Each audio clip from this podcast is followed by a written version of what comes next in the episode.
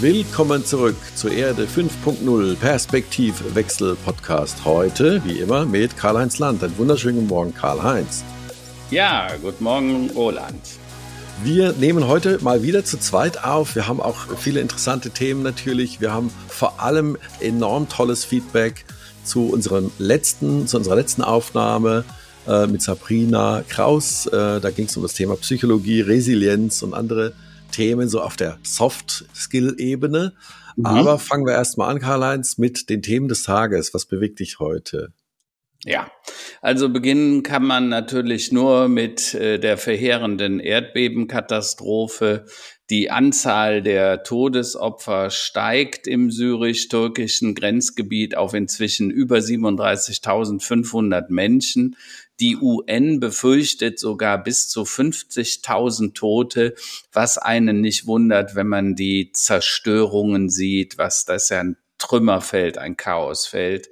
Doch auch eine Woche nach dem Erdbeben werden trotz eisiger Temperaturen immer noch Überlebende aus den Trümmern gerettet. Die Lage in Syrien ist aber aufgrund der Sanktionen der westlichen Welt mehr als dramatisch. Und jetzt hat das Assad-Regime endlich zugestimmt, zwei weitere Grenzübergänge für die Hilfslieferung zu öffnen. Das ist schon mal gut. Und dann noch eine ganz wichtige Nachricht. Gestern, ich musste ein bisschen lachen. Das Weiße Haus sieht, sieht doch kein, das Weiße Haus sieht doch keinen Hinweis auf Aliens. Ach, wie gut äh, angesichts der zunehmenden Spekulationen rund um die abgeschossenen Flugobjekte über Nordamerika hat sich das Weiße Haus zu einer Klarstellung bemüht gefühlt und einen möglichen Zusammenhang mit Außerirdischen nun ausgeschlossen. Also im Klartext, die Sprecherin hat gesagt, es gibt keinen Hinweis auf Aliens oder außerirdische Aktivitäten zu diesen Abschussaktionen. Äh, es hätte sehr viele Fragen gegeben. Also echt gute Nachrichten, ihr Lieben. Wir werden nicht von den Aliens geholt. Das ist doch schon mal was, ja? Ja, Mensch. So ein Pech. Und äh, noch eine gute Nachricht, also neben dem, dass die Aliens uns noch nicht holen kommen. Ihr wisst ja, wir sind sehr involviert und engagiert in der Startup-Szene. Wir betreuen ja eine ganze Reihe davon. Und dort gibt es wirklich gute Nachrichten. Die EU will die Abwanderung in die USA verhindern und die EU-Staaten wollen fast vier Milliarden in Start-ups stecken. Ähm, was wow. erkannt wurde, Start-ups sind mittlerweile ein wesentlicher Treiber von Innovation, um die Unternehmen nicht an andere Länder zu verlieren, schmieden Deutschland und vier weitere EU-Staaten ein Bündnis, einen Fonds mit 3,75 Milliarden soll die jungen Unternehmen fördern. Und in Europa halten. Äh, Bundesfinanzminister Christian Lindner äh, sowie der Startup-Beauftragte im Bundeswirtschaftsministerium, die Anna Christmann, unterzeichneten nach Angaben des Ministeriums in Brüssel die Vereinbarung mit dem sogenannten European Tech Champions Initiative, also ETCI. Also Startups, ihr könnt euch freuen, äh, das ist dringend benötigt, aber ist auch eine echt coole Initiative. Und in dem Fall hat Christian Lindner Wort gehalten, weil das hat er immer gesagt, dass er sowas machen will. Interessant, interessant. Das sind tatsächlich äh, gute, gute Zeiten und gute Zeichen, ähm, mhm. dass äh, Europa quasi nicht ganz hinten runterfällt. Ähm, kurz als Ergänzung dazu, gestern Abend mhm. vor der Tagesschau ähm, Wirtschaftsteil letztlich äh, hat man nochmal sehr intensiv die strategische Ausrichtung Chinas auch nochmal unter die Lupe genommen. Und ja. äh, also ähm, da müssen wir schnell sein. die sind schneller und die sind vieler als wir in Europa. Und äh, deswegen kommt das hoffentlich nicht zu spät, aber das ist natürlich sehr, mhm. sehr gut mag. Ja. Und äh, wir müssen nämlich immer noch selbst denken und tatsächlich die Innovation muss aus uns heraus und muss auch aus Menschen herauskommen. Das mhm. werden wir jetzt gleich an ein, ein, einigen Beispielen rund um das Thema AI auch genau. nochmal mitbekommen, denn wir dürfen den Maschinen noch lange nicht das Feld ähm, überlassen, aber dazu genau. später noch, noch mehr.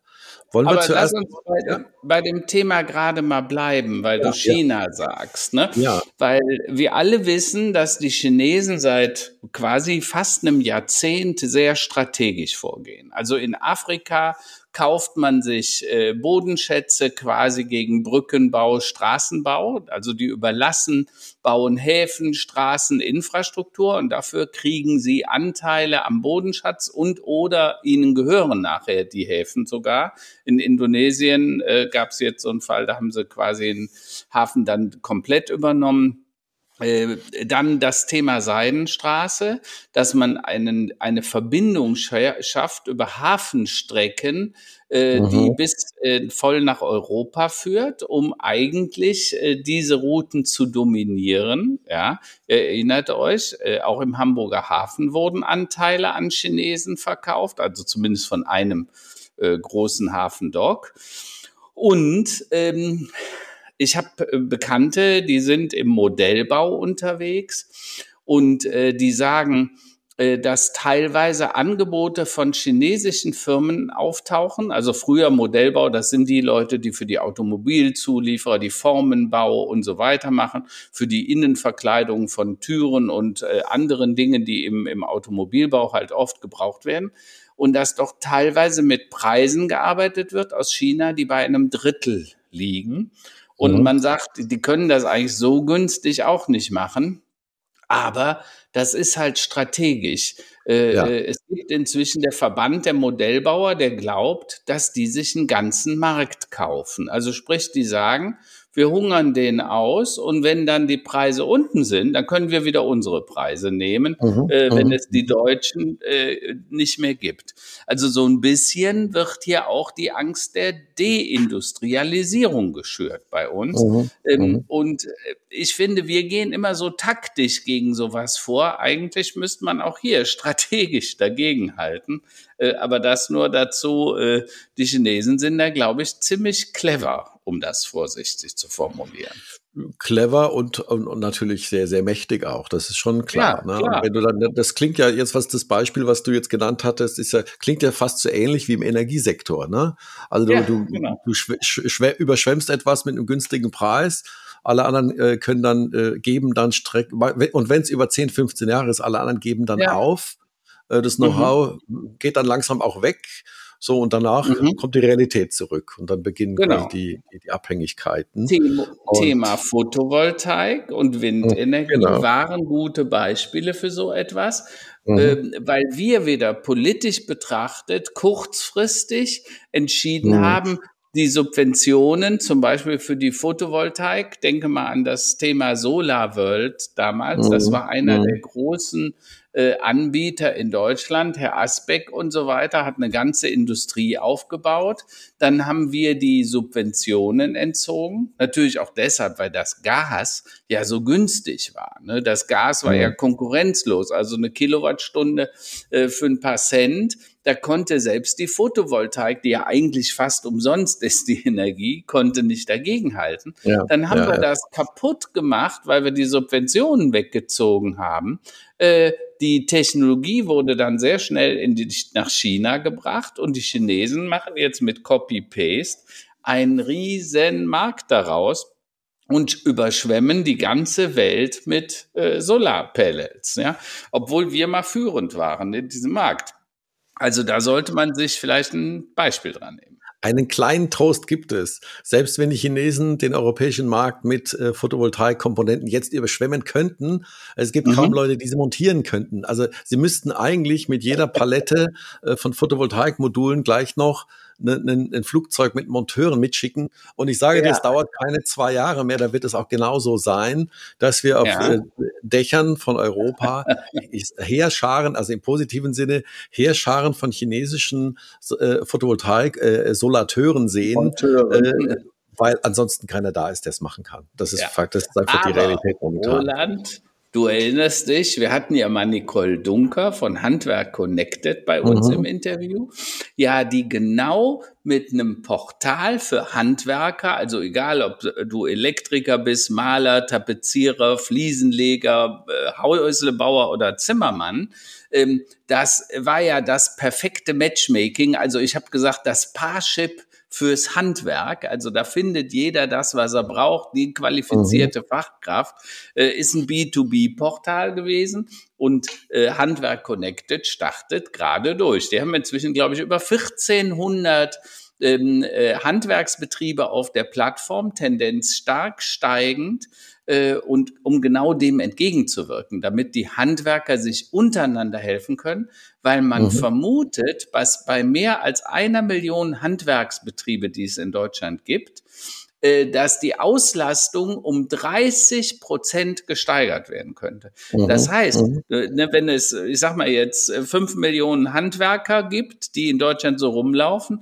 30 Prozent heißt, wir können 1,5, 1,7 Millionen quasi allein dadurch äh, gewährleisten, dass wir die besser auslasten. Ja? Mhm. Da sieht mhm. man, wie die Digitalisierung wieder der Hebel ist, um zu besserer Effizienz zu kommen, aber gleichzeitig auch äh, zu besseren Erträgen und einer schnelleren Umsetzung, zum Beispiel von Gasheizung auf äh, mhm. Wärmepumpe.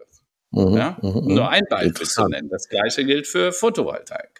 Also das heißt, nicht alle Handwerker sind rund um die Uhr ausgelastet, sondern da gibt es tatsächlich auch ein paar Lücken und die kann man eben durch eine intelligente Plattform wie Handwerk Connect, äh, Connected äh, entsprechend dann optimieren und, und ja, äh, in, besser in, Damals ein simples Beispiel von der Nicole Dunker war ja, ähm, dass man, äh, du hast als Handwerker äh, geplant, mit fünf Leuten äh, nächste Woche auf eine Baustelle zu gehen mhm. und dann mhm. kommt das Material nicht.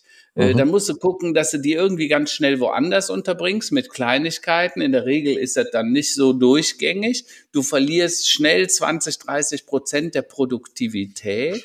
Mhm. Ähm, mhm. Wenn du aber dann sagen könntest, ich habe jetzt eine andere Baustelle oder ich kann jemand anderes helfen, wo die dann sofort weitermachen, äh, dann ist das natürlich viel, viel effektiver. Und das Schlimmste ist, dass die Leute nachher, früher hat man dann gesagt, jetzt müsste den Hof kehren, weil wenn man gar nichts mehr zu tun hatte, dann wurde eben der Hof gekehrt, der schon lange mhm. nicht mehr gekehrt wurde. Ja, mhm. so und, äh, und das ist halt eine massive Form der Verschwendung letztendlich. Ne? Ja, ja, natürlich, natürlich. Sehr gut, sehr interessant. Ja. Also auch da kann, kann Technologie weiterhelfen. Äh, ja, sollen, wir, sollen wir noch mal äh, äh kurz noch mal sprechen über das Thema KI und die Ereignisse ja. der, der letzten äh, Wochen, der letzten zwei Wochen? Ähm, wir ja. hatten ja, also das ist ja wirklich unglaublich.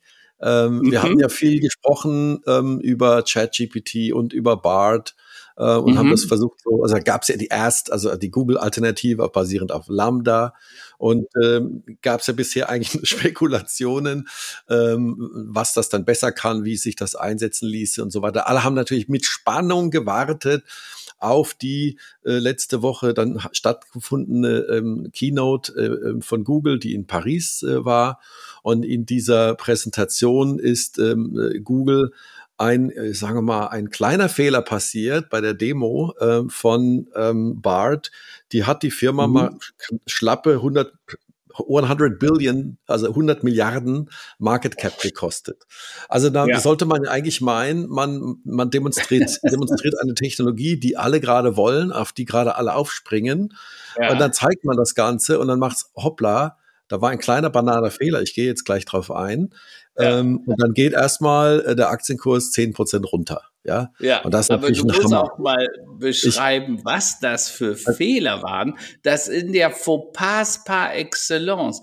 Die kann man ja überhaupt nur begründen und erklären, weil Google so unter Druck war. Ne? Das ja. heißt, die haben die ganze Zeit abgewartet. Man wusste, dass mit OpenAI was kam. Man ja, wusste ja. aber nicht, wie gut das System schon ist. Und dann hat man, ist man hinterher gestolpert. Aber beschreib mal, weil es gab ja wirklich Fauxpas, die sind Hanebüchen, ja. So naja, was sollte also, äh, Konzern nicht passieren. Also die Frage war letztlich, äh, man hat dann die KI gefragt äh, auf dem Google-Handy, wer hat dann das allererste Bild eines Planeten außerhalb unseres äh, ähm, äh, Solar Systems gemacht? Mhm. Und dann wurde das natürlich sehr prominente äh, James Webb Teleskop genannt, mhm. was aber schlicht, was ja letztes Jahr, glaube ich, irgendwie äh, mhm. rausge also aktiviert wurde. Ja. mit sensationellen Erfolgen, keine, keine Zweifel, also ein absoluter Meilenstein, ja. Aber ja. die Antwort ist einfach nicht richtig, denn das wurde Falsch. vom European Southern Observatory in 2004 schon entdeckt, die ersten ja.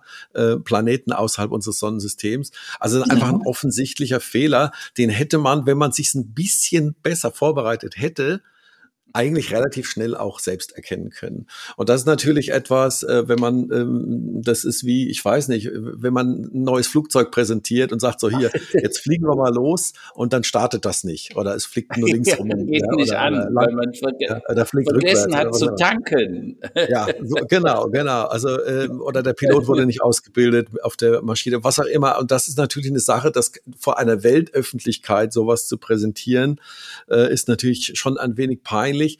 Wir möchten aber trotzdem die Google-Aktionäre äh, insofern beruhigen. Äh, also wir sind schon, also ich bin schon der Überzeugung, dass Google, was ähm, KI-Technologie angeht, schon extrem weit ist. Das muss man einfach sagen. Sie haben ja schon vor Jahren äh, diese Klar. Demo gehabt, äh, wo das Telefon einen Termin ausmacht. Ich glaube, es war damals bei einem Friseur und wirklich so ja. redet mit der anderen Person am anderen Ende. Ähm, sie haben natürlich einen anderen Fokus. Es ist sehr, sehr stark auf Google Lens ausgerichtet, also auf mhm. Kamera, auf die Bilderkennung. Und äh, ja. also man geht mit so ein bisschen anderen Approach da dran. Ähm, also technologisch gesehen äh, ist das etwas, was ich denke mal über das Medium Kamera und Bilder mhm. ihr Geschäftsmodell eher dann doch unterstützen soll, äh, wogegen ja. natürlich ChatGPT und OpenAI ganz klar ähm, an das erfolgreichste Geschäftsmodell der Welt mit über 200 mhm. Milliarden an, an, an äh, Revenue pro Jahr äh, ran möchte. Ne? Ist ja klar. Ja. Also da aber, ein kleiner Hiccup mit großen Auswirkungen. Aber Roland, du sprichst doch jetzt genau den Punkt an, Warum ist das so, wie das ist? Und da siehst du das Investors Dilemma. Also mhm. der, der innoviert, der kannibalisiert sein bestehendes Geschäftsmodell. Wir haben ja, ja gerade gesprochen, dass die EU endlich mal drei oder vier Milliarden Euro für Startups bereitstellt, weil sie erkannt haben, dass die Innovation vor allen Dingen von Startups kommt. Ja. Warum kommt die nicht von etablierten Unternehmen? Und übrigens Google oder Microsoft sind auch etablierte Unternehmen. Aber ja. die haben das Investors und äh, das Treiberdilemma. Das heißt, die kannibalisieren sich immer selbst. Und du hast das gerade gesagt, Google hat halt ein 200 Billionen Dollar Business. Das mhm. sind die Google AdWords und so weiter. Und die haben natürlich sehr früh da erkannt, wenn wir eine Search Engine erlauben, wo du ganze Sätze, wo du im Prinzip kompletten Inhalt geliefert bekommst, dann wird unser Google Search Advertising Umsatz um mhm. zurückgehen. Ja, so, und auch wenn das ja. um 50 oder 100 Milliarden wäre, das ist schon bitter, wenn ja. du dir selber, also du sitzt auf dem Ast und du sägst daran, ja, das wussten mhm. die auch. Und mhm. deshalb ist es so wichtig, dass die Innovationen von Startups kommen, die keine Konkurrenz haben. Also sprich mhm. im Sinne von, die sich nicht ein altes Geschäftsmodell, weil die auf der grünen Wiese beginnen, äh, damit schneiden die sich auch keinen alten Umsatz ab. Das ist wie mhm. Automobilhersteller und auf einmal Carsharing. Natürlich ist den klar. Firmen klar, wenn ich Carsharing mache, brauche ich vielleicht nur noch jedes zehnte oder zwanzigste Auto. Eigentlich willst du das nicht. Wenn mhm. du es aber nicht selber machst, dann macht es halt jemand anderes. anders. Ja, ja, ne? ja. So, und, und dann musst du dir überlegen, willst du Angreifer sein oder Opfer? und das ist, etwas, was ja sogar äh, Zuckerberg, man mag ihn mögen oder nicht mögen, auch ja. schon sehr, sehr früh erkannt hat. Also äh, auch Facebook wird zerstört werden und genau. er, er, möchte letztlich Facebook von innen heraus zerstören und selbst kaputt machen und selbst neu erfinden, äh, statt mhm. von außen. Ja, also und das ja. ist, äh, und ob das dann in äh, Instagram quasi ein Zwischenschritt davon ist, in, auf eine gewisse Art und Weise oder Meta, das bleibt mhm. noch offen. Aber das ist der gleiche Ansatz, ganz genau. Ja, ne? Und aber, Google wurde da so ein bisschen auf falschem Fuß erwischt, glaube ich. Äh, ja, wobei das ist eigentlich insofern schon fast ein bisschen erschreckend, weil Google von denen, die wir so ansprechen, also wenn du Meta ansprichst, Microsoft und andere, ähm, die, äh, Amazon oder Alibaba, für die ist es viel schwerer, das Geschäftsmodell wechseln als für Google, weil Google so viele Bereiche hat. Die haben ja sehr früh diversifiziert und wie du weißt, Google heißt ja eigentlich heute Alphabet, der Konzern. Mhm. Und man hat ja schon in ganz viele einzelne Konzernteile zerlegt, um sowas vorzubereiten, um auch eine Ausspaltung vornehmen zu können. Und deshalb ist es eigentlich umso überraschender, dass Google hier so auf dem linken Fuß erwischt wurde. Und mhm. gleichzeitig muss man sagen, vielleicht ist es auch wieder nicht überraschend, weil äh, wenn du 200 Milliarden Umsatz ersetzen willst, dann ist das schon eine Herausforderung. Das ist auch dann wirklich nicht mehr einfach. Sehr diplomatisch ne? so, ausgedrückt, ja. Und vor allen ja. Dingen von heute auf morgen. Ne? Dann willst ja, ja. du diesen Punkt vielleicht so weit wie möglich nach hinten schieben, äh, mhm. um dann mit einem perfekten Produkt zu kommen. Äh, und das ist offensichtlich nicht gelungen, ne? weil wir wissen alle, 90 Prozent des Erfolges ist gute Vorbereitung.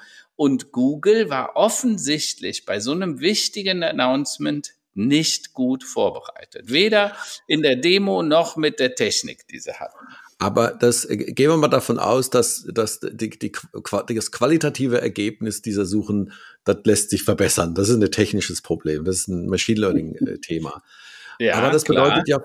ja aus von der, von der strategischen Ausrichtung, ja, also KI für Google Lens und sagen wir, eine Bilderkennung zu optimieren, ob jetzt live oder in, im Sinne von Straßenschildern oder äh, hier Speisekarten und dann übersetzen und dann googeln. Mhm. Also letztlich KI über Kamera zu benutzen, um das Geschäftsmodell Suche und Suchanzeigen äh, ähm, weiter zu unterstützen und attraktiv zu machen. Ja. Da gehen wir mit, ne? denke ich mal. Ja, klar. Und die andere Seite äh, Abwehrhaltung gegenüber textlicher, ähm, sag mal, inhaltlich interessanter äh, Lösungen. Äh, das, mhm. Da gebe ich dir recht, das würde wenig Sinn machen für, für ja. Google. Aber äh, jetzt können wir wunderbar den Schwenk bringen zu Professor Sabrina Kraus. Da ja. haben wir ja sehr viel positives Feedback äh, zu unserer Sendung 105, äh, äh, Episode 105 äh, vom Erde 5.0 hm. Bekommen. Ähm, und da knüpfe ich an, sie hat ja gesprochen über das Thema Losigkeit. Was ist mhm. das eigentlich, diese Losigkeit? Und ich würde jetzt mal sagen, vielleicht fehlte da auch Mut, also Mutlosigkeit bei, äh, bei Google, vielleicht auch ein bisschen Visionslosigkeit, vielleicht auch schon ein bisschen Hoffnungslosigkeit, weil die Übermacht von von äh, OpenAI und ChatGPT, die war schon da. Ähm, mhm. Und äh, vielleicht hängt das auch ein bisschen damit zusammen, äh, äh, weil, weil wenn du keinen Mut hast für solche Initiativen und auch mal einen sauberen Cut setzt, ähm, ja, dann kann sowas halt passieren, ja. Und ja. Äh, ja, ja, das sollten sich viele, viele Menschen äh, zu Herzen nehmen. Äh, einer unserer Zuhörer hat geschrieben, sie hat was mitgenommen. Du solltest jeden Morgen zehn Punkte runterschreiben, äh, was so wichtig ist und was dich vielleicht auch stört und dann mhm. zu gucken, die Dinge zu verändern, die dich stören und es nicht einfach immer nur hinnehmen, wie es ist. Mhm. Äh, und vielleicht gilt das auch hier und da für ein Unternehmen. Ne? Da sollte man auch mal so runterschreiben, was wollen wir eigentlich, wo wollen wir sein, wer wollen wir sein, äh, wer wollen wir in Zukunft sein. Und vor allem, was wollen wir nicht sein und was wollen wir nicht machen? Ja. Ne? Also Strategie genau. fängt ja immer erst mal damit an, sich da, äh, darüber klar zu werden, was man nicht mehr will ne? und wo man ja. nicht mehr hin ja. möchte. Ne? Also, also Fokussierung. So. Und äh, das ist, glaube ich, dieses Aussieben macht vieles leichter. Und was ich auch ganz interessant fand, also wer es nicht gehört hat, bitte gern nochmal nachhören. Also die äh, Episode mhm. der letzten Woche war das ähm, dass sie letztlich sagt, naja, also wenn der Mensch noch nicht bereit ist, sich zu ändern, dann ist der Schmerz einfach noch nicht groß genug. So, oder genau. man ist quasi, dann ist man halt ein Opfer. Hat, sie hat es ja zweimal oder dreimal ganz klar gesagt, also relativ hart und ja. klar, was ich aber gut finde. Mhm. Ich sagte, also wenn du selbst quasi nicht ändern willst, ähm, und der Schmerz nicht groß genug ist, dann ist es halt so, dann bist du halt ein Opfer, machst du dich auch selbst zum Opfer. Ja. Und äh, man darf es aber nicht, das möchte ich auch nochmal betonen, nicht quasi verwechseln mit Burnout und in einer, äh, sagen wir, äh, sich abzeichnenden Depression. Das sind also zwei getrennte mhm. Dinge. Also wenn es einem noch so gut geht, dass man das bewusst die Entscheidung fällt, ich mache den Quatsch trotzdem weiter, obwohl ich war irgendwie spüre und es mhm. mir Energie raubt, dass es falsch ist. Äh, das ist eine bewusste Entscheidung noch. Wenn man aber quasi, ne, also diese Mutlosigkeit, Energielosigkeit, diese Dinge, ähm, dann tatsächlich sollten die Alarmglocken angehen und dann bitte erstmal zum Hausarzt gehen äh, und das genau. mal berichten und sich dann auch Hilfe suchen, weil das ist meistens ja, ich sag mal, ein biochemisches Problem im Gehirn, was sich auch entsprechend äh, mit einer äh, sagen wir, aufkommende Depression auch behandeln lässt. Aber zurück mhm. ne, zu dem Thema genau. äh, Losigkeit. Was für, welche Losigkeiten hat sie denn nochmal äh, äh, genannt? Erinnerst du dich? Also sie hat halt äh, von einer ganzen Reihe, äh, Reihe von Losigkeiten gesprochen. Äh, sie hat gesagt Interessenslosigkeit, mhm, ne? dass mhm. viele Menschen das einfach keine wirklichen Interessen mehr haben, nicht wissen wofür, was machen wir eigentlich. Ne? Mhm. Man geht nicht ins Theater, man geht nicht mal ins Museum, man geht nicht mehr raus essen. Ähm, weißt du, vieles ist dann unbequem. Du hast dich auch getrieben durch die Corona-Pandemie, so ein bisschen in so einem Kokon eingewebt. Ne? Man hat es sich zu Hause ja gemütlich gemacht, man hat sich einen mhm. offenen Kamin angeschafft, man hat alles aufgeräumt und bis in die letzte Ecke geputzt. Jetzt ist es schön zu Hause ja. und behaglich. Es wurde ja auch nicht kalt, ja. Wir ja, haben zwar ja, gedacht, es würde ja mal ein windkalter Winter werden, weil Gas könnte alle gehen. Dann haben wir gedacht, es kommt eine Krise. Dann haben wir es uns noch schöner gemacht, angeschafft, was anzuschaffen ist. So noch die letzte Küche, nochmal die Wändchen gestrichen. Jetzt ist es endlich gemütlich zu Hause. Die Krisen sind zwar ausgeblieben, also die Katastrophen, die ja vorhergesagt wurden, die Wirtschaftskrise, Katastrophe. Heute Morgen im MoMA sagt man, ja, irgendwie ist die ausgeblieben, man wird übersehen. Äh, übrigens, Begründung, die Begründung fand ich besonders, weil die Menschen so äh, gut reagiert haben, weil die angefangen haben, Gas zu sparen und so weiter. Und deshalb ist es alles nicht so schlimm gekommen, wie es kommen sollte.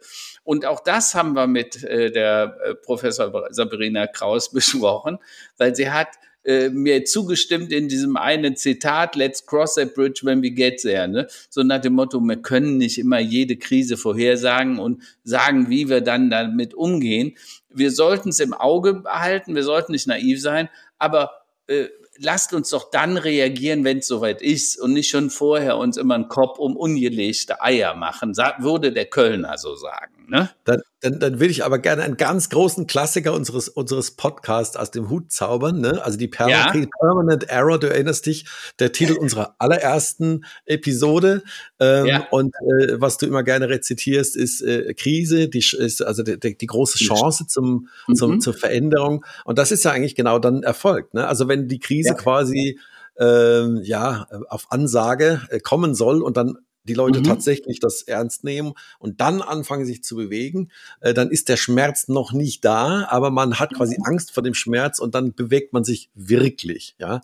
Genau. Und das ist ja vielleicht der positive Aspekt von sich abzeichnenden Krisen, mhm. äh, dass man sagt, okay, jetzt muss ich mal wirklich was dagegen machen und hoppla, wir mhm. sehen, es hilft auch, es ist wirksam. Und natürlich, das Wetter hat diesen Winter auch mitgespielt. Mhm. Also wir können, wir können, wir können, wir können. Wir müssen nicht und, immer müssen. Und um dabei zu bleiben, ich weiß, das habe ich schon oft zitiert, es gibt ja diese neue Studie des Club of Rome, Earth for All, also Erde für alle, und die ja diese beiden Szenarien äh, ausgewertet hat. Das eine Too Little Too Late und die andere, das andere Szenario äh, Giant Leap. Also zu wenig und zu spät, äh, dann wissen wir, wie das endet. Dann wird es wahrscheinlich so sein, dass Stephen Hawking, der ja mal gesagt hat, in 100 Jahren müssen die Menschen den Planeten verlassen haben, weil alle Ressourcen verbraucht, Klima komplett im Eimer und wir sind total überbevölkert. Ja, mhm, und mhm. das äh, wäre dann wahrscheinlich äh, ein Szenario, was äh, real werden könnte. Das mhm. zweite Szenario, Giant Leap, der große Sprung, also wörtlich übersetzt. Also wenn wir Technologie als Hebel nutzen und damit große Sprünge, also statt jetzt alle nur auf Elektromobilität umzusteigen, über Plattformen Autos scheren. Also wir brauchen vielleicht nur noch mhm. jedes 50. Auto zu bauen eines Tages, zumindest in Großstädten.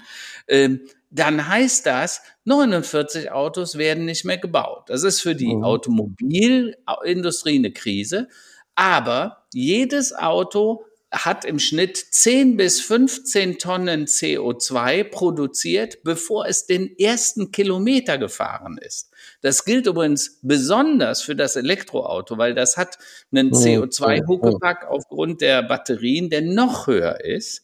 Das heißt aber im Klartext, wenn wir 49 von 50 Autos nicht mehr bauen, also so ein Auto wiegt ja im Schnitt anderthalb Tonnen, ne, selbst ein Golf heute, mal 49. Das zeigt, wie viel Rohstoff, wie viel Material, Aluminium, Eisen, äh, Edelmetalle, Kupfer. Ne? Ein Elektroauto hat 200 Kilogramm Kupfer drin, äh, wegen mhm. den, den Leiterbahnen und so weiter. Und wenn man das alles mal zusammennimmt, dann wird einem klar, das beste Auto ist das, was nie gebaut wird.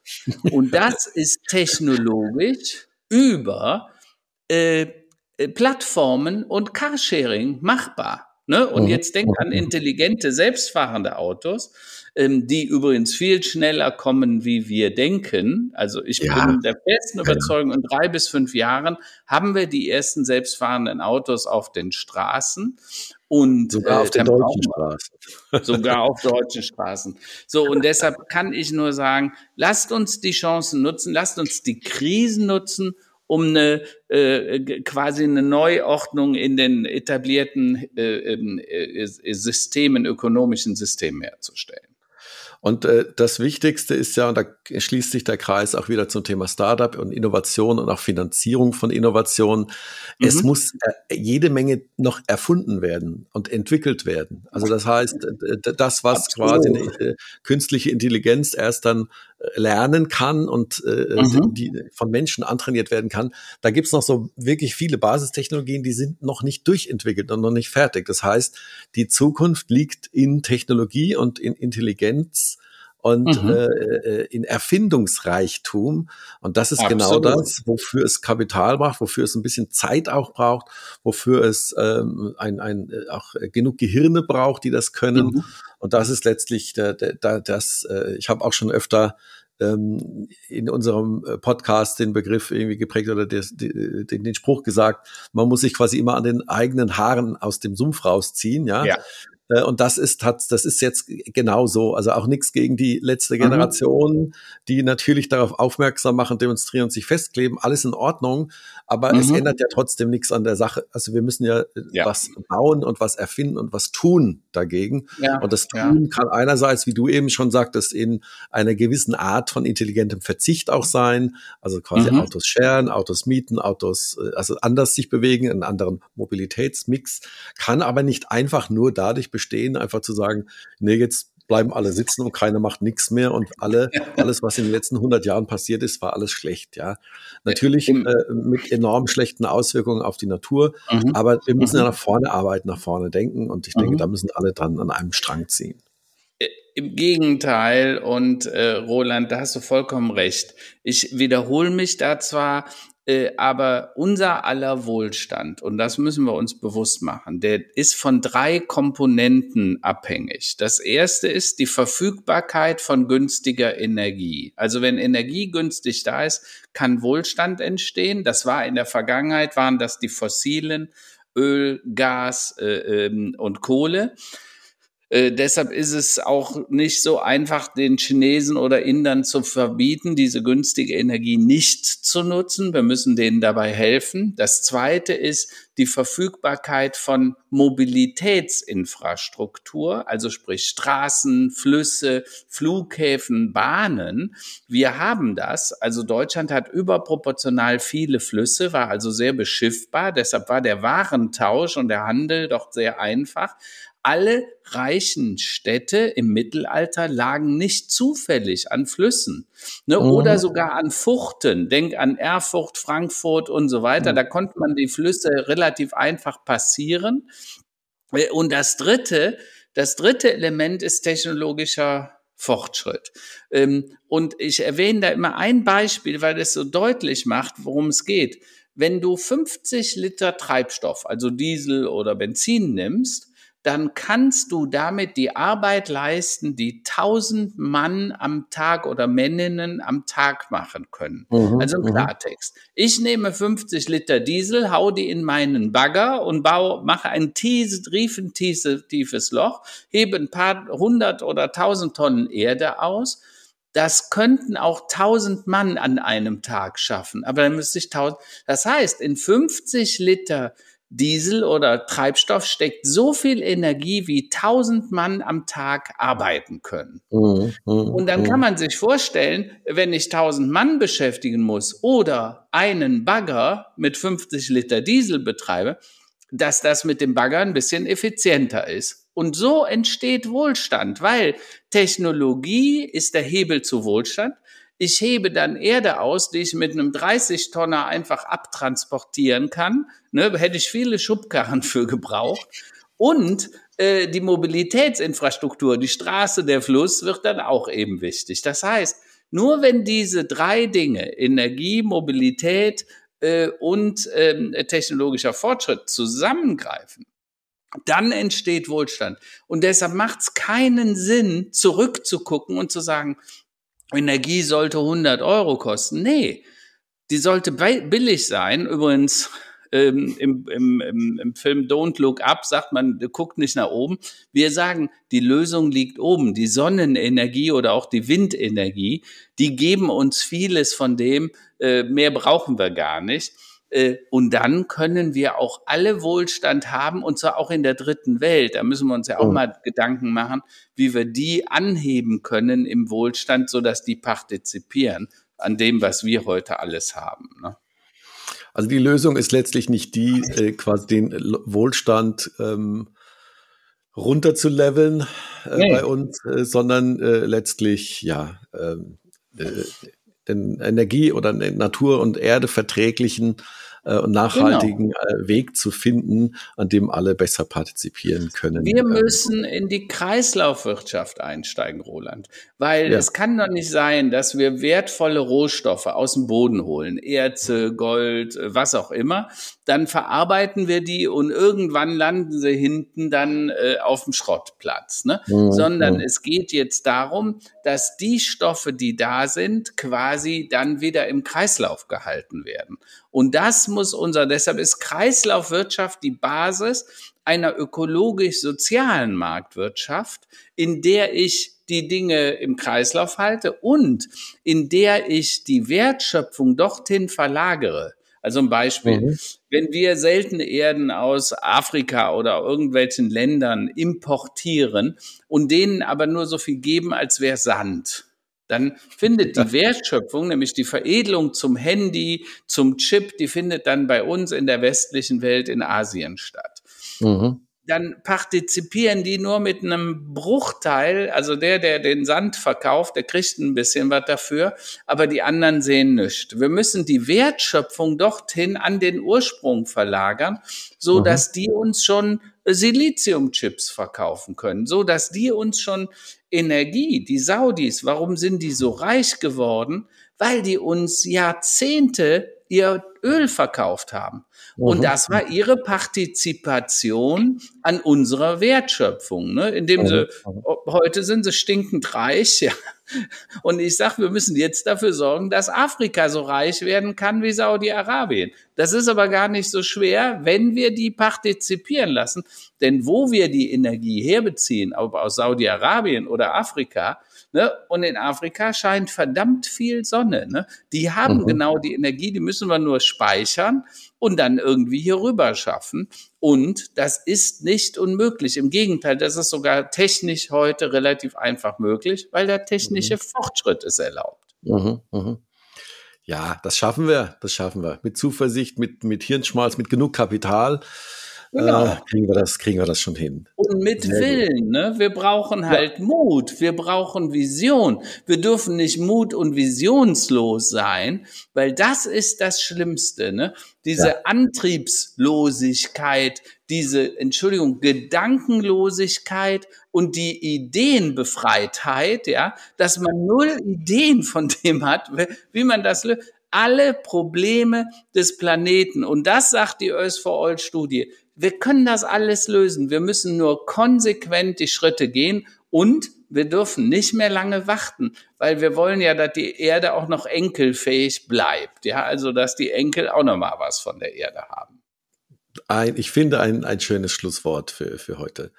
Ähm, ja. Bevor wir in die Tops und Flops der Woche gehen, sollen wir einen kleinen Ausblick auf nächste Woche schon mal geben? Sollen wir schon so einen ja. kleinen Cliffhanger bauen? Weil nächste Woche, nächste Woche nehmen wir ein bisschen später auf, erst am Freitag, also äh, aus mhm. terminlichen Gründen.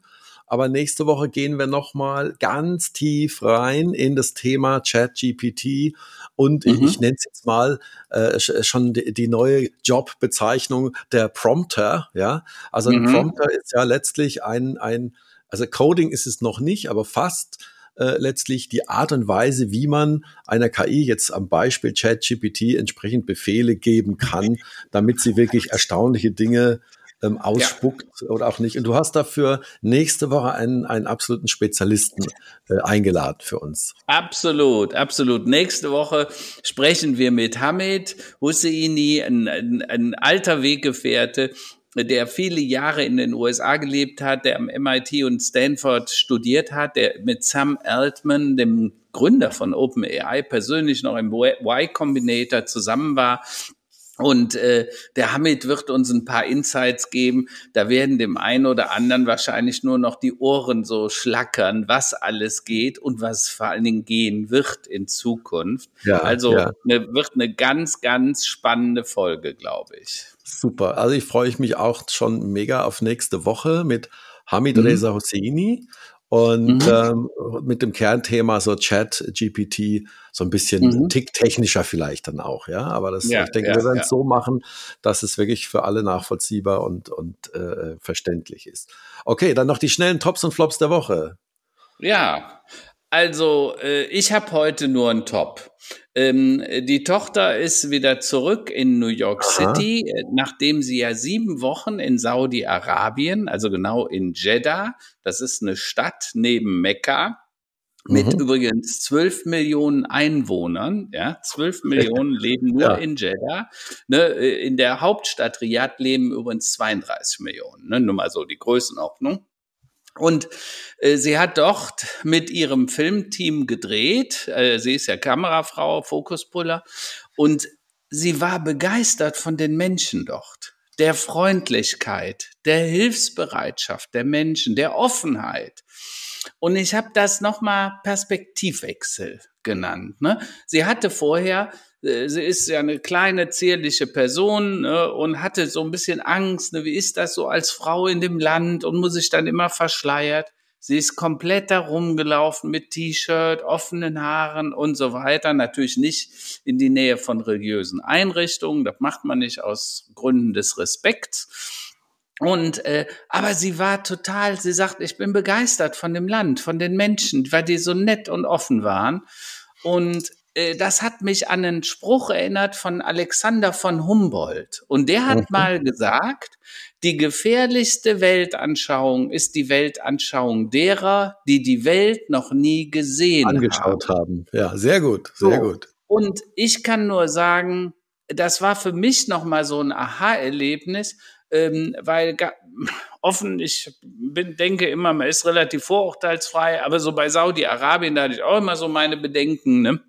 Und mit dem Regime muss man ja auch sagen, so manche Dinge funktionieren dann nicht so gut, wenn sie gerade wieder irgendwelche Leute in irgendwelchen Botschaften äh, beseitigen, sagt man so. Ne?